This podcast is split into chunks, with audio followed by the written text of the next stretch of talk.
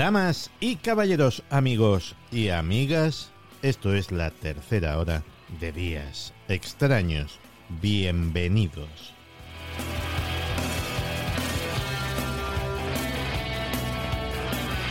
Vivimos en la sociedad del más, todo el mundo quiere más y yo puedo entender que tú quieras más. Si no llegas a final de mes, ¿por qué no vas a querer más? Si no consigues dar a tus hijos un mínimo de bienestar, de educación, ¿por qué no vas a querer más? Si no tienes seguro tu porvenir o tu vejez, ¿por qué no vas a querer más? El problema es que yo he conocido un montón de gente que todas esas cosas las tenían cubiertas de sobra y querían más. Tal vez en la creencia de que más era igual a mejor, de que cuanto más tuvieran, más felices iban a ser. Y eso es así, pero hay una trampa, hay un límite en el cual cuanto más tienes, menos obtienes. Un límite a partir del cual cada más da menos. Y ese es el límite en el que empiezas a volverte exigente, caprichoso, en el que empiezas a parecerte al protagonista de esa frase que decía, era tan pobre que solo tenía dinero. Comenzamos.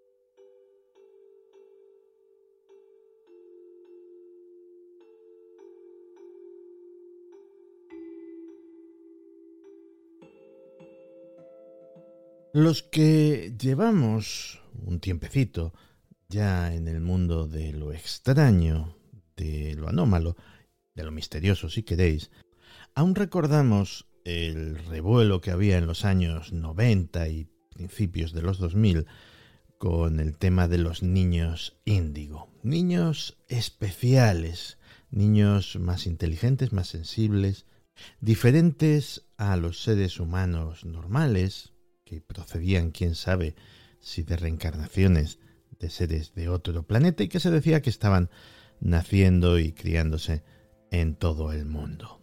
Una moda, porque en esto del misterio también existen las modas. El más famoso de ellos era Boriska.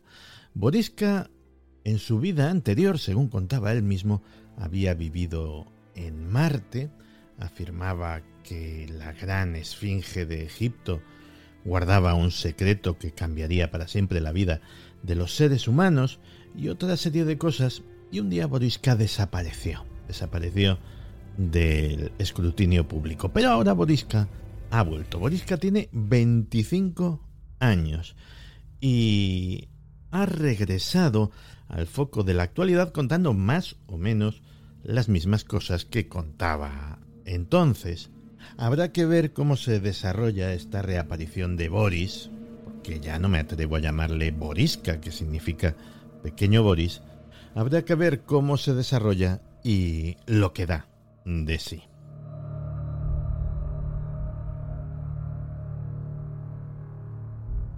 Del pequeño Boriska se contaban historias asombrosas que empezó a hablar con tan solo unos meses que al año y medio podía leer, dibujar, pintar, que cuando tenía dos años en la guardería mostraba capacidades pues propias de un niño muchísimo mayor.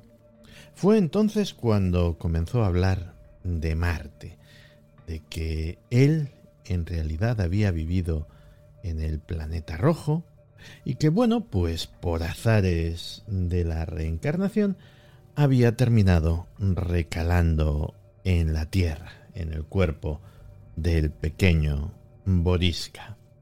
Boriska era extraordinariamente inteligente, de eso no cabe la menor duda, supongo que lo seguirá siendo. Y además era un niño bastante tímido que vivía en su propio mundo y su propio mundo pues incluía esta vida anterior, en Marte. Contaba cosas que, bueno, si las aplicamos a la fantasía de un niño, pues eh, serían lógicas, pero la gente se las creía, como que en eh, la Esfinge, la Esfinge de Giza, como hemos dicho, había un secreto, un secreto que se podía revelar porque en algún lugar tras la oreja de la estatua había un mecanismo de apertura. También rememoraba episodios de su vida en Marte como piloto de combate y daba un montón de detalles de las naves marcianas y sus capacidades para viajar en el espacio y en el tiempo.